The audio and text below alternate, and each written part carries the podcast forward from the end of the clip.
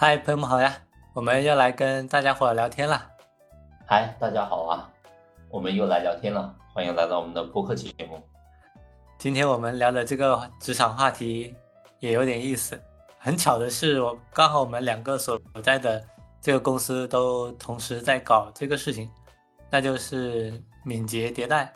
就是这个互联网公司里面也经常被提起的一个呃，算是迭代研发流程吧。对，嗯，虽然不知道我这个公司怎么突然就开始敏捷了呢，但敏捷的过程还是有点点意思的，就就是那种打双引号的意思，就有没有达到效果的话，我们都想都有想聊的一些话，对，那就今天来聊一聊我们各自公司敏捷迭代的一些情况。嗯，因为我之前听到这种敏捷迭代的话，其实概念上只是停留在说。整个版本周期会控制控制在两周左右一个迭代，然后呢快速去上线。但是呢，我这次的话感受比较明显的是，它整个的这种工作模式都变了。对对。然后因为我是的话是从大概八月份吧开始，嗯，然后就是一直提这个敏捷迭代、敏捷开发这个事情。然后当初要推行做这个事情的时候的话，还让整个的。产研团队，然后呢，集中去脱产培训一点五天，牛逼！然后，对，就是去接受这个敏捷的一个培训，专门的这种课程的培训，就整个教你们怎么干。对对对，然后呢，给我们去讲这个敏捷的思想是什么，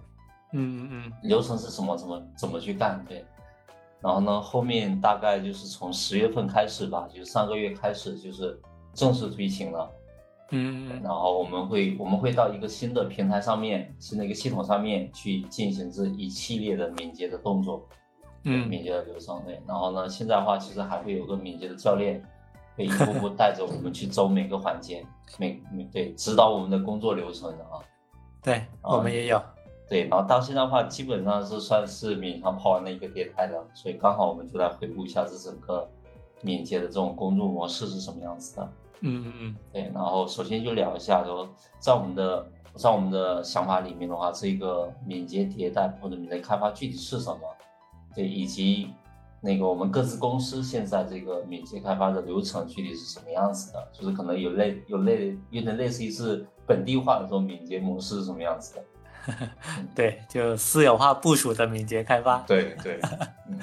刚刚你说到你你你们公司已经跑完了一个迭代。那我是估计我算算起来都跑了 N 个迭代了，就从大概五六月份开始，然后就就开始搞这个敏捷，说是敏捷开发嘛，就让大家都在两周内把这些流程都跑完。对，在我印象中嘛，就是所谓的敏捷开发，它其实就是一个流程，它要求的是你在你的这个团队嘛，在这个流程里面要。精诚协作，快速响应各种各样的一些需求和问题，以适配那个不同的市场环境跟客户要求带来的一些产品挑战嘛。嗯嗯。那这个的话，其实，呃，说的其实有点也算有点宽泛吧。然后只能说你不同的一些公司、不同的团队组织，你就找到适合自己的一个快速响应的一个迭代流程就好。对，那像我司的一个敏捷开发流程的话，与其说流程，我觉得更像是一个时间安排，就像你前面说的，就是基本上要在呃一个敏捷迭代一个流程，就在两周或者两周左右，然后完成一个迭代或一个版本嘛。然后像我我们公司的话，其实就是硬性的框死，你你就一定要两周一个版本，就不管你是大大小小版本，还是版本里面有些什么乱七八糟些需求内容，反正你就一周评审设计，然后一周开发测试。然后在开发测试周的话，产品经理你就进行你后续的一个需求规划，然后就对就在测试阶段继续评审设计嘛，然后反正就是这样周而复始的一个一个循环轮回，反正他也不考虑那个人力够不够充不充足，反正你就硬怼，有多少就往里怼，然后大家大不了就加班，然后他也他也不说你要保质保量这些东西。反正就是硬硬要搞，在这个敏捷的一个流程中的话，主要成员其实就是没什么用，但是偶尔能够推推进度的项目经理，然后兼职敏捷教练，哦，还有在流程中干的活跟以往没什么两样的，像我们这些产品啊、设计、开发、测试，无外乎就是把你的那个时间就是压缩框死两周，变相让你去加班赶项目进度，比如像前面说的那个需求合不合理啊，时间安排合不合理啊，上线的质量。O 不 OK 啊？没人管的，无所谓的。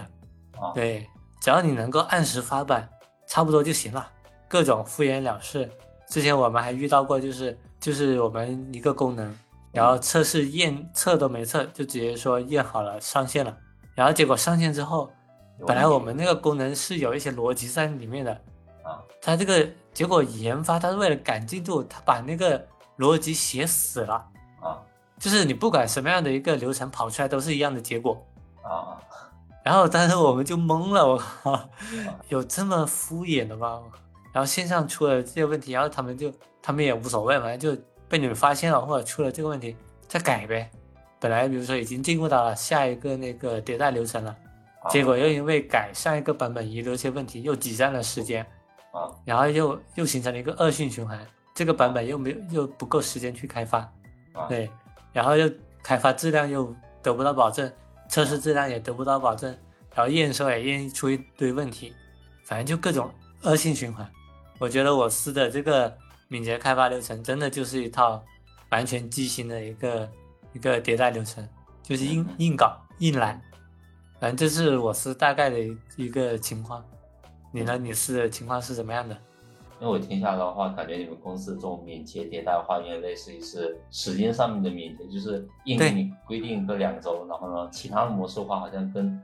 跟原先的这种工作模式好像是一样的，对，没什么两样，对，对。但是真正的敏捷的话，我听下来，就是我听那个给我们培训的话讲的话，其实真正的敏捷的话，它的整个工作的模式是变的，对，对。然后我这边的话就是。稍微科普一下，就这个敏捷开发的一个定义嘛。嗯，然后他们说的这敏捷开发的话，是以一种以人以人为核心的，然后呢迭代，然后呢循序渐进的一种软件开发模式。它强调是团队的合作、客户需求和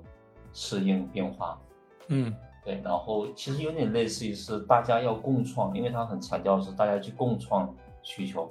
就参与感吧。对对，参与感。然后呢，可能在一开始的时候啊，就包括。产品设计、研发，嗯，都需要去参与进来，去共同去去梳理这个需求里面的一些逻辑啊等等。可能产品经理他提到的，他可能一开始提的只是一个用户故事，他可能就是一两句话，先把这个场景或这个故事描述清楚，然后描述完成之后的话，然后整是整个 team 里面的所有的人要参与进来，去整理这里的逻辑，以及写相应的这种关键的。一些检查事项，对，是这样的，对对对，它它其实有点类似这样子的，嗯，对，然后它其实更更加更加强调的是通过不断的迭代和改进，来去提高效率和整个的一个灵活度，对，然后敏捷开发它其实有很多模式嘛，很多的框架，然后最常见的话，你像有那个 Scrum 框架，然后呢有极限编程。看办法，然后呢，精益创业和那个功能驱动开发等等，然后呢，他们其实都可以很好的去帮助一些开发的团队去更好的组织工作，去更快的去交付高质量的一些产品。那么呢，对应到我们公司来讲的话，我们所使用的这个敏捷开发的模式或者框架的话，其实就是这个 Scrum 框架。嗯。对，然后呢，它是一套类似于这种迭代式的增量软件开发模式。对，基本上产研流程都是按照这个模式，想要按照这个模式去跑。对，然后在这个模式里面的话，其实我们会把整个公司的这些产研团队分成一个个小的 team。对，然后这个小的 team 里面的话，可能最多也就个六七个人、七八个人这样子。然后它会包括产品设计、研发、测试。就会有这四五种角色，可能都在这个 team 里面。然后呢，在这个 team 里面的话，主要会分成三个角色，一个的话可能是类似于是 Scrum 的主管或者叫 Scrum Master，他等于类似于是这个小的 team 的一个呃一个一个项目组一个项目项目组长那种感觉啦。嗯对，有点类似于是项目经理啊，你可以这么理解，就是类类似项目经理。然后第二个的话是一个产品的负责人，就是 PO，他等于是一个产品经理的角色吧。嗯然后其他的话都是一些产研团队，就是开发团队，包括呃研发人员、测试、设计啊，大概就是这分的这三类角色。对你像那个 Scrum 那个 Scrum Master 的话，他可能主要是负责整个项目的一个维护啊，维护那个跟进任务。然后呢，像那种产品的负责人 PO，他等于是一个利益的相关方，他决定着整个产品的方向，也就是决定每一期我们要交付哪些产品的产品的功能，对产品的类似于是 future。然后其他的话就是产品的团队成员，是包括所有有参与这个开发的人员，他们是负责这整个产品需求的一个实现。嗯。就主要会分成这三个，然后呢，我们其实还会有一些特定的一些活动，比如说每一个每个迭代开始前的一些计划会议，这个一个迭代的话，我们叫我们称为一个 spring，就嗯。一个迭代的一个一个一个计划会议啊，还有一个每日的一个站会，大概可能就五到十分钟的一个站会，去帮助我们整个的这个敏捷开发的模式可以去跑起来。然后呢，我们、其实我们公司现在大概就是按照这一条来走吧。但是呢，嗯可能会处在一个过渡阶段，就是可能在原先的这种工作流、工作模式，迁移到现在新的这种工作流、工作模式，啊，处在这整个的一个过渡或者是变更的一个阶段吧。嗯我们大概是大概是这样的一个模式吧。啊，对那你们这个其实还蛮标准、蛮正规的。对，算是比较标准。我们好歹还是会教那个真正的是外部公司的这种敏捷教练，就就就他那个公司专门是搞这种敏捷迭代的，就请外部的教练过来去指导我们的工作。啊，对，在每一个时间节点，就是去拉每一个小组的人过来去进行这一项具体的活动。就相当于是有专家先带一带。对对对，就是每就就是他们是带我们去把把这整个流程就完整的跑下来。嗯嗯然后第二个问题的话，就聊到说你在这个敏捷开发流程当中担任什么样一个角色？平时的一些工作内容会有哪一些？那么你自己身处在整个敏捷开发活动当中的一个内心的感受是什么样子的？嗯，像我在敏捷开发中的一个角色的话，其实跟以前大差不差。我就是哦产品经理，我在里面还是产品经理，啊其实也就是所谓的敏捷迭代流程中的那个，像你前面说的产品的 PO，就产品的负责人这样一个角色。啊啊那平时的工作内容的话，其实跟产品经理本身也大差不差，主要就几点嘛。首先第一点的话，就是明确迭代的一个目标、目的，啊对规划，然后基于这样的一个目的的话，你规划具体的一些产品需求，然后自己排好一些优先级。对，然后第二点的话就是协助项目经理跟进迭代的一个进展，然后你还要负责参与呃验收，呃确定最后的一个发布上线时间。嗯对，第三个点的话就是还要保持跟客户的联系，对及时响应各种项目还有前端客户的一些反馈跟跟要求，就就尽量的去满足他们的一个需求。对，第四点的话就是呃发起各种评审会议，对，像你前面说的敏捷迭代中有一些什么计划会啊、站会啊、评审会议那些，像我我们公司的话其实比较简单，基本上就是一些评审会议，还有一些呃计划的一些沟通会议，还有各种各样的一些问题沟通沟通会，然后还有各种各样的一些资源协调的一个资源扯淡的一个会。到最后的话，比如你整个迭代上线了，可能我们定期还会有一些复盘的一个会要去主持，但在我司的话，这种会就比较少了，因为大家都忙得焦头烂额，本身问题就很多，你再复盘问题也还是这么多，也解决不了，反正就就很扯。所以说到感受的话，在我司搞这个敏捷迭代，我最大的感受就是扯犊子。反正只要参与过一两个完整的流程，我就有那个深刻的一个感受，这都是什么玩意儿？嗯。对，想法就是大家的想法都很妙，或者说就是上面领导跟那个敏捷教练的想法都很美好，就快速迭代，响应市场和前线客户的一个需求，对这个想法都挺好的，就是也大家也都这么去做。但实际上因为流程就是这个公司搞的一些这个流程，还有各种各样的一些问题跟原因，就是前面说的，你要么研发的一个能力不足，或者测试的能力不足，你要么各种就是偷懒，被因为时间的一个限死跟压缩，然后导致各种交付质量都都有很大的问题。所以就没办法保证那个交付出去的一个产品质量，在前线那些客户或者说用户去使用的时候，他们就会反反馈各种各样的问题回来，然后反馈回来问题你要不得不去解决，因为你都已经在用了，然后你你突然间冒出这么一个比较严重的问题，你就要得要去呃抓紧去先处理这个问题，然后就不会影响到下一个版本的一个迭代的。的一个进展，对，反正就各种各样的问题整得焦头烂额的同时，然后就又不停的忙一个又一个的一个敏捷迭代，对，久而久之，就我们整个产品的那个呃系统就千疮百孔，然后更是一坨大便，就是所谓的敏捷迭代，更是一轮又一轮的陷入一种恶性恶性循环当中，就越来越烂，对。真的，你就你本来不想摆烂的，你本来想把一个事情搞得好好搞搞好起来的，结果因为这样一些呃不得去变动的一些规则规则，然后还有各种各样的一些问题，导致这整个产品越来越烂，然后你就想着毁灭吧，反正再怎么弄也不能对，也凭也不能凭我这个产品一己之力去去把它给弄好起来。我又不是全站，又不是开发，又不是测试，又不是，又不是自己自己又不是一个神，对，所以就无所谓了，摆烂吧，就这样吧，毁灭吧。反正我是就真的很烂，对，可能你是会好一点，好一点。对，对，你你你现在所处的是敏捷开发活动是什么样的一个感受？呃，我其实听下来的话，就感觉说，你们公司的话，有点类似于是现在已经是。想要死马当活马医那种感觉，对，对，其实但是上面的领导跟敏捷教练都不觉得嘛，他们觉得哦，这个一派欣欣向荣，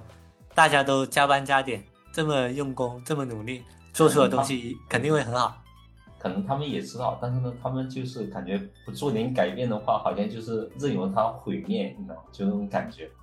就是你不做的话。你不做的话，是这个东西毁灭的话，那就肯定是你的问题。但是你做的话，这个东西还毁灭的话，那可能就是，哦，我已经尽力了，实在要毁灭，我没办法。是的，是的。然后呢，我其实我其实跟你一样，就是在敏捷的活动里里面的话，其实也是 P.O 嘛，也也就是说是产品负责人，就是 Product Owner。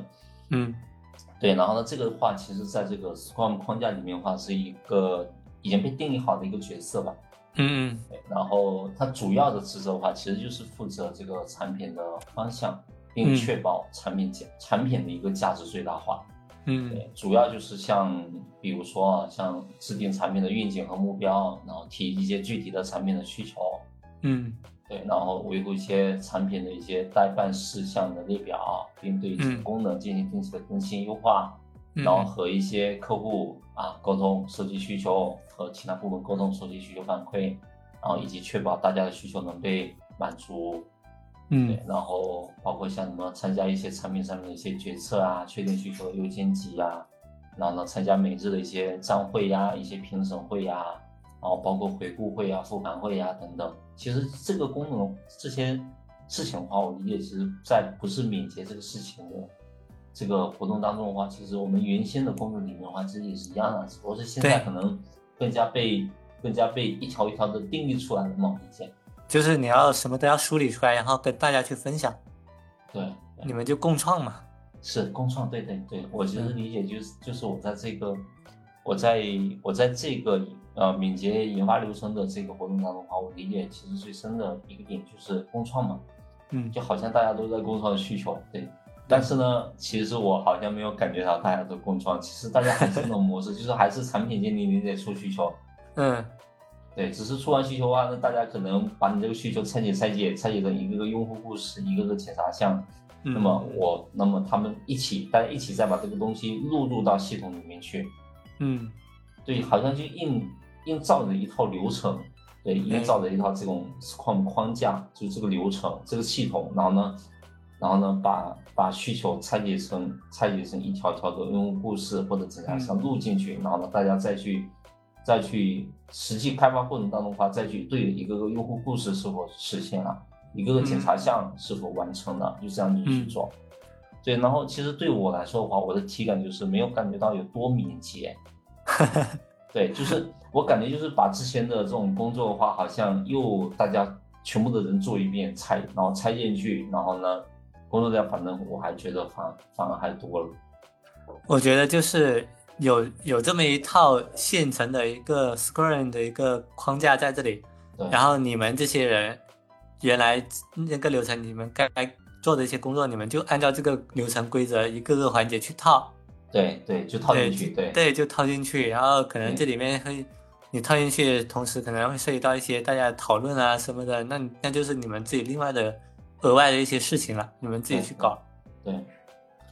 所以我就觉得，哎，反正感觉下来的话，就是总体体感来说的话，就是一个共创，第二个的话感觉没有多少敏捷，工作量就多了。对，其实其实反而就还就是折腾掉原来的那个工作流程，然后重新适应一套工作流程。对，就可能可能要打破自己过过往好几年的那种工作模式，就要去适应一套新的模式。对，然后重新去搞，那就真的就是可能一个还一开始还真没办法说，就是感觉有多敏捷，是吧？对对对对。OK，然后进入到最后一个问题，就是对于这整个的一个敏捷开发的流程和呃各自公司的这种敏捷开发的这种现状，那么呢，我们各自还有什么样的一些想法，想要想要想要去聊的？嗯，像我的话，其实敏捷开发的敏捷开发的一个本意是以一种持续迭代，然后不断调优的一个方式。然后来持续提高公司的产品力嘛，然后敏捷的，就是你通过字面意思拆解也可以窥得精髓一二。我觉得敏捷你拆出来可能就是敏锐快捷嘛，然后敏锐的感知到你要呃前进的一个目标，还有你要达到的一个目的，嗯，然后并快捷的去去向其靠拢，然后他就要求整个团队的目标是一致性的，然后需求的响应也是迅速的。问题的处理是，呃，稳妥的，然后方向也是能够，呃，在你就是敏捷的过程中，也是可以去快速去，呃，让整个团队达成一致，快速调整的这些等等。对，光是这些要求的话，它其实对于整个团队而言，它的挑战也是巨大的。它往往会要求这个团队的成员基本上都要能力出众，然后都能够独当一面。对对。并且团队所处的这个整个公司的这个呃运营环境，或者说整个公司的一个呃，比如大的一个环境而言，它是呃稳定平和的，它不是不是那种谁都能往项目里面插一脚，就是指手画脚不断加需求的这种情况，那这个敏捷开发就没法玩了。对，很多公司它其实说是敏捷开发，它就是以敏捷开发。为一个，算是一个一个怎么讲，算是一个令牌，对，然后就是要求你们进入敏捷开发之后，就要压缩时间了，然后要快速去开发迭代需求，然后去赶着那个项目的节点去交付，但其实绝大部分都是只效仿了敏捷开发的一个皮毛，对，就是拿一个时间维度去框死，对，然后就。在框死的这个时间维度下，你你该怎么搞你就怎么搞，你就随便搞，对，包括我我是也是一样的，说说是大搞敏捷开发、敏捷迭迭代，生搬硬套，结果就是抿了个寂寞，捡了芝麻丢西瓜，项目没有按时交付不说，还一堆问题搞得大伙焦头烂额的，产品研发测试都怨声载道，对。反正我身处其中的话也是挺无奈的吧，因为领导压根不会管你们，呃，过程怎么样，然后他们只会关注你最终的结果能不能按时去交付。对，反正都是，哎，从上到下都烂烂的彻底，还能说什么呢？大家的大家的水平也就那样子，也没法做出，暂时没法做出什么改变。对，就身处其中就感觉钱难挣，屎难吃啊。严重认同。对，反正就是真的就是钱难挣，屎难吃啊。嗯，你呢？你你对于你司的这个现状啊，有什么想说的？呃，我刚才其实非常认同你讲的一个一句话，就是这个敏捷开发的这整套流程化，其实要要求团队里面的每一个人的能力要出众，都能够去独当一面。嗯嗯，对，并且就大家是有那种呃那种自主意识的，就是我觉得对这一点的话要求就非常的高。因为有很多的人的话，他可能只是说，哎，我就我就打一天工，然后呢，我就反正之前的模式的话也是随便跑一跑，随便搞一搞，随便写一写。但是呢，你敏捷的这套话就要求大家有非常强的这种自主的意识，要有参与感，要共创，对，然后要有一些责任意识，对，然后呢，能力要非常强去做这个事情。但是呢，我觉得就很难去跑起来，很难。对，原本都是一堆，可能是一堆。一堆可能能力不咋行的人，对吧？那你这叫人，你这叫人家去免人，免了个寂寞。是的，是的。所以我主要想要讲讲一下这个敏捷的当中的话，可能遇到的一些问题吧，或者缺点吧。我觉得就是首先是这整个模式的学习成本太高了。对，因为其实非常要求大家要掌握一些新的一些技能和方法吧。更多的时候话，可能是会去。可能是会有点类似于是重新去定义，或者是去颠覆之前的这种工作模式，或者是一种想法。